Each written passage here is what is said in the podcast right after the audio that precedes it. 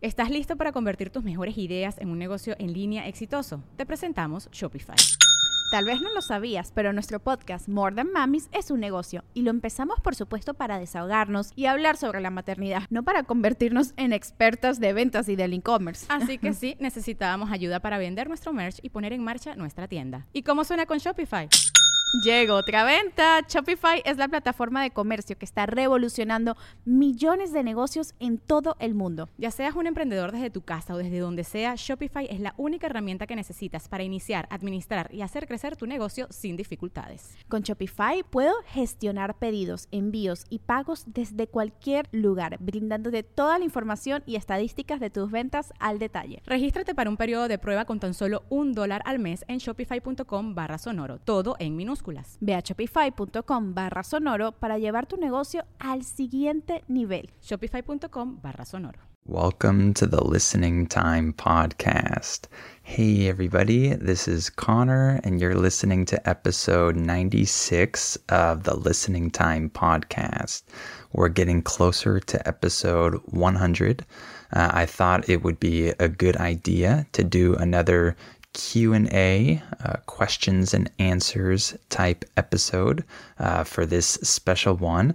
So if you have questions for me if you want to ask me something then you can let me know on instagram. Uh, i don't know exactly uh, when or what i'll post because i'm recording this a little bit early uh, a few weeks before its release but by the time this episode comes out, I'll have some type of post on Instagram where I say, ask me your questions for episode 100 or something like that. There should be something on my Instagram uh, by that time. So you can find that and you can ask me your question there.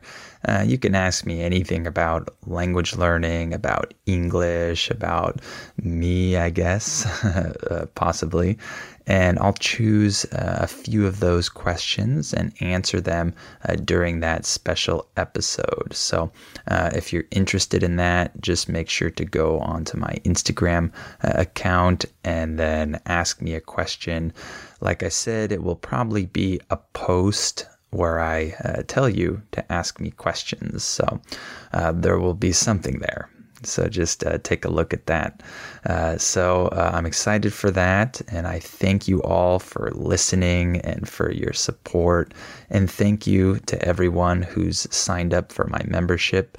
And remember that if these episodes have become easy for you now, then it's time for you to move on to the advanced episodes.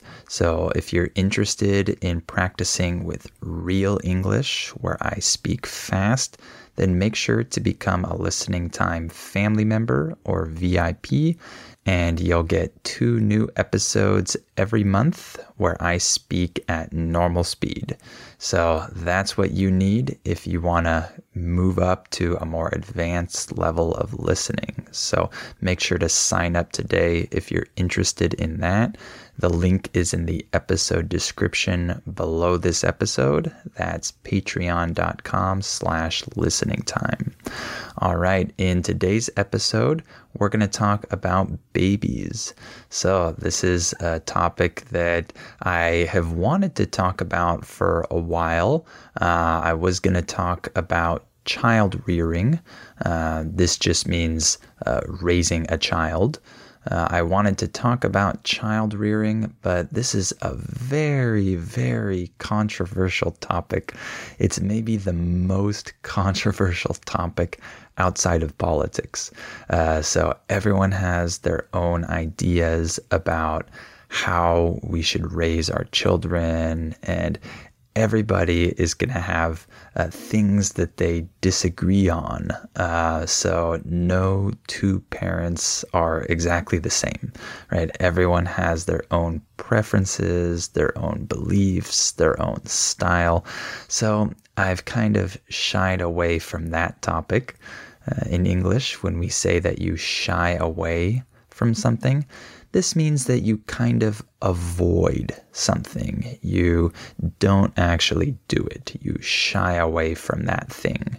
So I've shied away from that topic because it's a little controversial, but I wanted to talk about babies in general and I'll talk about a few of the different stages that babies go through and uh, talk about this topic that a lot of us uh, love, uh, a lot of us uh, are very familiar with because uh, we have children. But even if you don't have children, I think this will still be interesting for you and it will uh, show you what you can expect in the future if you do have children. So we'll talk about that today. And remember that you have the transcript for this episode. So go down and click on that if you need it. And if you like this podcast, please give it a five star rating and a review and share it with anyone else you know who's learning English. All right, let's get started. Are your ears ready? You know what time it is. It's listening time. Okay, let's talk about babies. Uh, let's start with the very first phase, the newborn phase. So, a newborn just refers to a baby that was born recently. So, a young child, a very young baby. Uh, I'm sure there will be a lot of new vocabulary for you in this episode. So, uh, this should be very educational. So, the newborn phase is, of course, the first phase that we go through as parents, and it's the first phase that our babies go through. So, when our babies are newborns, they're very delicate. They're defenseless, really. They're not able to um, do much on their own. They can't hold their head up or make a lot of uh, the movements that an older baby might make. They're very delicate. We have to treat them with a lot of care. And it's the phase that uh, you just kind of try to keep the baby alive, right? Just make sure that the baby is uh, okay and make sure that uh, you're doing everything you need to do uh, just to maintain this little person that needs you for everything. So it's a very delicate phase, but it's a very precious phase as well.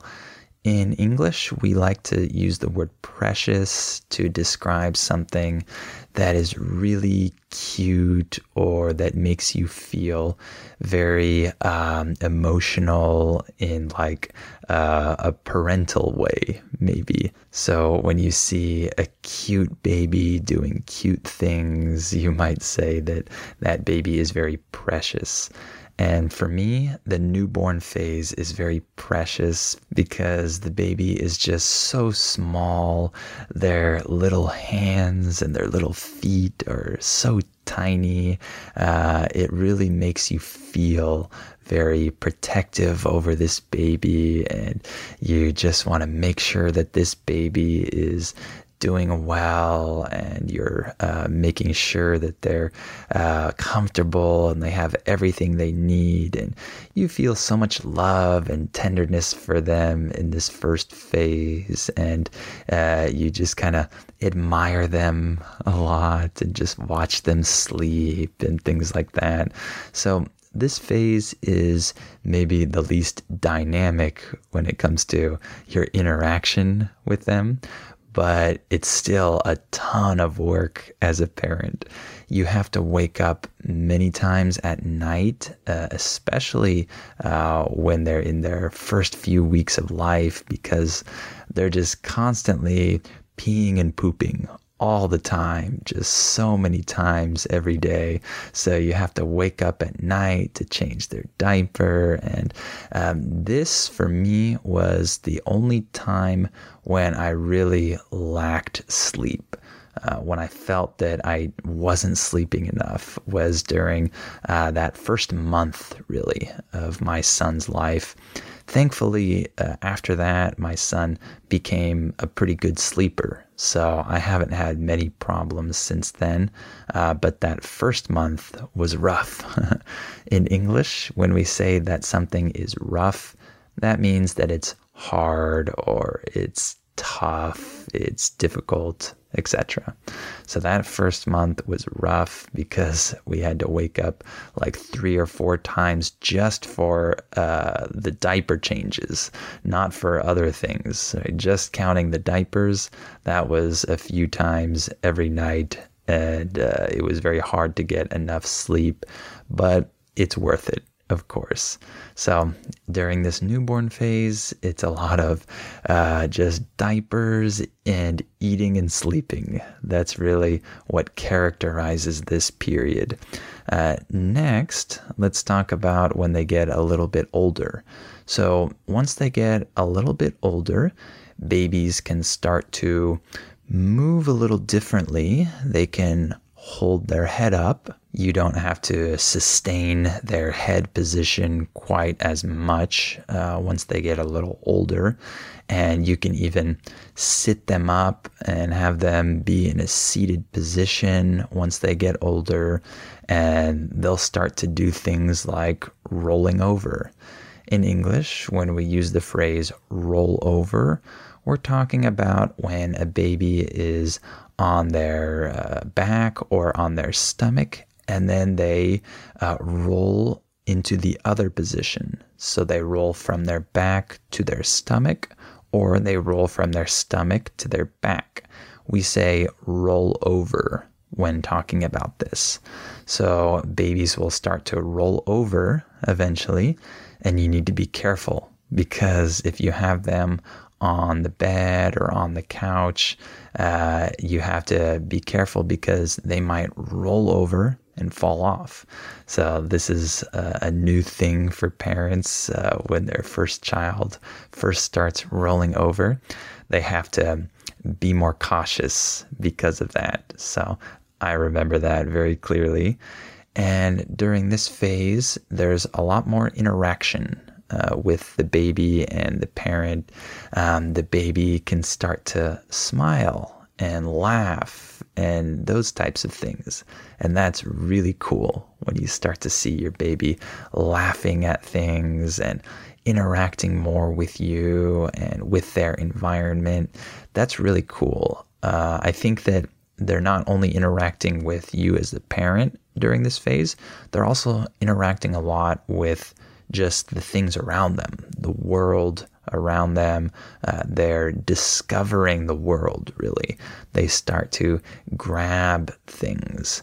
Uh, in English, when we say that you grab something, uh, we're saying that you uh, take it in your hand right? So babies will start to grab things and want to uh, put things in their mouth. Uh, this is uh, a big thing with babies, of course.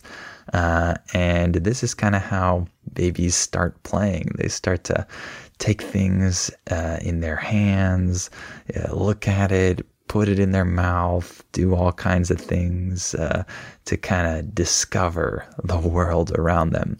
So that's really cool. And uh, anything can be a toy for them at this phase. So if you give them a spoon, that's a toy.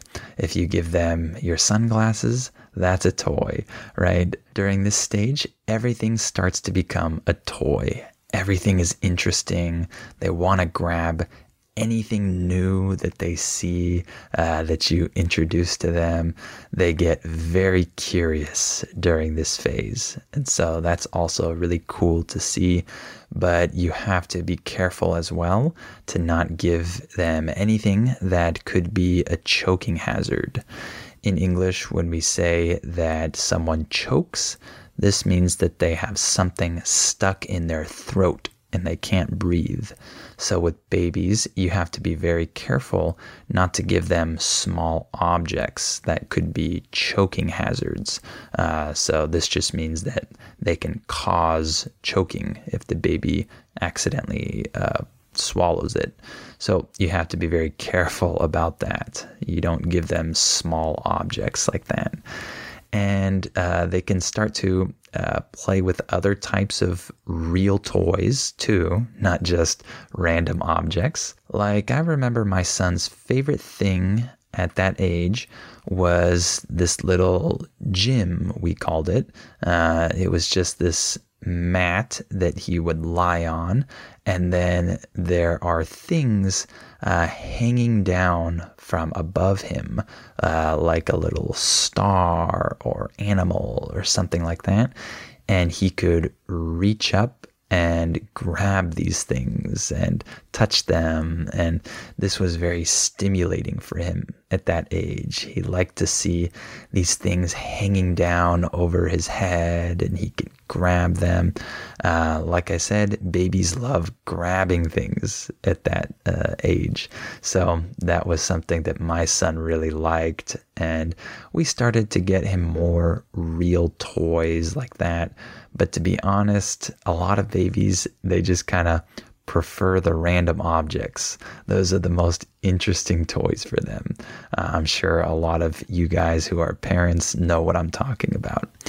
Uh, next, there is the crawling phase. Uh, so, when a baby starts crawling, what this means is they start uh, going around, moving on the ground on their hands and knees. This is called crawling. So once babies start crawling, everything changes because they can move now. They can go and uh, do things and actually move away from you, and you're not even uh, doing anything or holding them or touching them, and they're just moving uh, and going somewhere else, for example. So you got to be very careful during this phase. Uh, you need to baby proof your house, that's for sure. In English, when we say that you baby proof some area, what we're saying is that you make that area friendly and safe for a baby. So, for example, you have to be careful with electrical outlets. Uh, these are the things on your wall uh, where you plug things in uh, to get electricity, right? To charge your phone or plug in a lamp or something like that. Uh, so you have to be careful with those electrical outlets. You uh, need to uh, cover those somehow. And you have to be careful with sharp corners and edges and things like that that could possibly uh, hurt the baby if they run into them. So you gotta baby proof your house during this phase. Uh, but this phase is also a really fun phase because the baby starts playing in a different way and discovering uh, the world even more because now they can move well within their world. And if they see something and they want to go and play with that thing or uh, explore some area, then they'll just go over there and do it. Uh, things are uh, very different now once they can do that. And the interaction with your kids is also uh, more uh, advanced, I guess you could say, uh, during this phase. Uh, the baby might already start to say things like mama and dada and things like that. Of course, those were two of my son's first words. Those were probably uh, two of his first five first words, I think, were mama and dada right? Uh, he still doesn't really talk. Uh, he, he only says a few words, but uh, those were the first ones probably that he learned to say or they were some of the first ones that he said. Uh, but that's really cool once your uh, son or daughter starts to call you mama or dada. Uh, it's really nice to have that interaction where they're actually referencing you with their words. That's really cool. So that's kind of like a new connection that you have with them. You can start to uh, say words to them and they'll understand them and they'll start to learn different things things like that. So uh, that's really awesome. And then there are new types of toys for this phase because now they can move around. So, uh, for example, my son really loves cars. So, uh, once he started crawling, he discovered that he could push cars around the floor and he could crawl around with the car in his hand and the car would roll because it has wheels and he loved doing that. So that was something that he couldn't do before he started crawling. That was uh, a new type of playing that he discovered. So there are things like that. And one thing that my son really liked at that age was this ball pit that he got as a gift. Uh, a ball pit is like some area, uh, some little enclosure, some closed area where there are many plastic balls uh, I'm sure you've seen this before. Some play areas have ball pits where uh, kids can go in there, and there are like hundreds or thousands of, of these plastic balls, and it's really fun for them.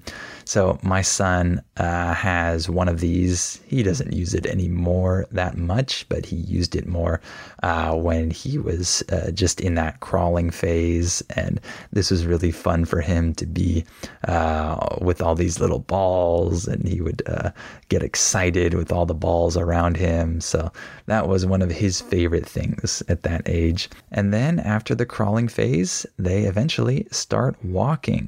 So this is the phase that my son is in right now. He can walk on his own. And for me, of all the new things that my son has learned throughout his life up to this point, I have to say that walking was the most amazing thing for me as a father to see. Uh, more than anything else, it was so cool to see him take his first steps. That was uh, unbelievable for me. Uh, you feel such a sense of um, accomplishment almost like, wow, we've reached this phase. My son is able to walk. It feels really amazing. It's so cool to see them do that. Um, I really loved this. And this is the phase where kids start to become a little more independent. Of course, they're still babies and they're really dependent on you. Uh, however, they start to um, explore a little bit and they don't need you as much when they're going around and playing and exploring. Uh, of course, they can do this a little bit when they crawl, but they're still a little limited when they're crawling, right? They can't walk and access the same places yet. But once they start walking, uh, they're off on their own and they're able to uh, go wherever they want uh, and explore uh, the places that look interesting for them. And you have to be careful, of course, because at this point, they can walk into the street uh, when you're not looking. They can go into some other room and you don't know what they're doing. And you have to just uh, be careful and know that these kids can, of course, get into a lot of trouble now that they can walk on their own. So, of course, every new phase brings a new set of uh, challenges for parents, uh, things that you need to be careful with. Um, but this independence is also really cool. Uh, it's cool to see your kid kind of walk off on their own and uh, bend down and pick things up and uh, then stand back up again and continue walking. Uh, I know if you're not a parent, this might not sound that interesting, but trust me, once you have your first kid and you see this happen for the first time, it's uh, an unforgettable experience. Uh, I'm sure that uh, you'll feel the same way once you have your first kid. And of course, during this phase, uh, children start to talk a little more, say more words, and eventually uh, phrases, and they start to understand more. Uh, my son isn't talking yet. Uh, he can say, you know, some words, but uh, he doesn't really say them really clearly. Uh, but he can understand a lot already. If I tell him to go throw something away in the trash can in another room, he'll do it. He'll take that thing, he'll go into the other room, throw it in the trash, and come back. It's really cool uh, to see him uh, start to understand more. And so that happens during this phase. And uh, this is the last phase before they become a toddler. Remember that in English, we use the word toddler to describe uh, usually like a two or three year old kid when they're not a baby anymore, but they're still very young. So that's the toddler phase. So this is the last phase before they become a toddler, and then they're um, much more uh, dynamic at that point and they're uh, much more communicative. And so at that point, they're not really a baby anymore, right? Okay, well, why don't we stop there for today? I hope this episode was interesting for you, and I hope it was good practice for your listening. Remember that if you need more advanced training, then make sure to sign up to become a Listening Time family member or VIP, and you'll receive two new advanced episodes every month in which I speak at normal speed. And so the link for that is in the episode description below this episode. And of course, you have the transcript available. So click on that if you need it and uh, listen as many times as you need until you can eventually understand everything that I'm saying without using the transcript. And if you like this podcast, please give it a five star rating and a review and share it with anyone else you know who's learning English. All right. Well, thank you for listening to this episode, and I'll talk to you on the next episode of Listening Time. Before we continue, let me tell you about our sponsor, Rosetta Stone. As you all know, learning a language is challenging. Well, Rosetta Stone is a great tool that can help you with this challenge so you can improve your English or learn any of the other 25 languages that it offers. Rosetta Stone has helped millions of people learn foreign languages over the last 30 years. The idea behind Rosetta Stone is to provide you with a more natural and intuitive language learning method compared to other types of courses. Instead of focusing on tests, drills, or boring memorization, Rosetta Stone helps you develop your language skills naturally using interesting stories, dialogues, and visuals. In this way, you'll learn the language a little more like a child learns their first language, not just by memorizing things, but through engaging exposure to the language. Rosetta Stone is also convenient to use because of the flexibility of its lessons. They're full of helpful content, but they're also pretty short, and you can do them whenever you have the time. This will help you work them into your schedule more easily. And one other cool feature that Rosetta Stone has is its speech recognition tool called TruAccent. It can detect the differences between your pronunciation and a native speaker's pronunciation, so it can give you feedback on how you're pronouncing words and help you improve. As you can see, Rosetta Stone is a language learning tool with a ton of value. Don't put off learning that language. There's no better time than right now to get started. For a very limited time, Listening Time listeners can get Rosetta Stone's lifetime membership for 50% off. That's 50% off unlimited access to 25 language courses for the rest of your life. Redeem your 50% off at rosettastone.com slash listening time today. ¿Quieres regalar más que flores este Día de las Madres? The Home Depot te da una idea. Pasa más tiempo con mamá plantando flores coloridas, con macetas y tierra de primera calidad para realzar su jardín. Así sentirá que es su día todos los días.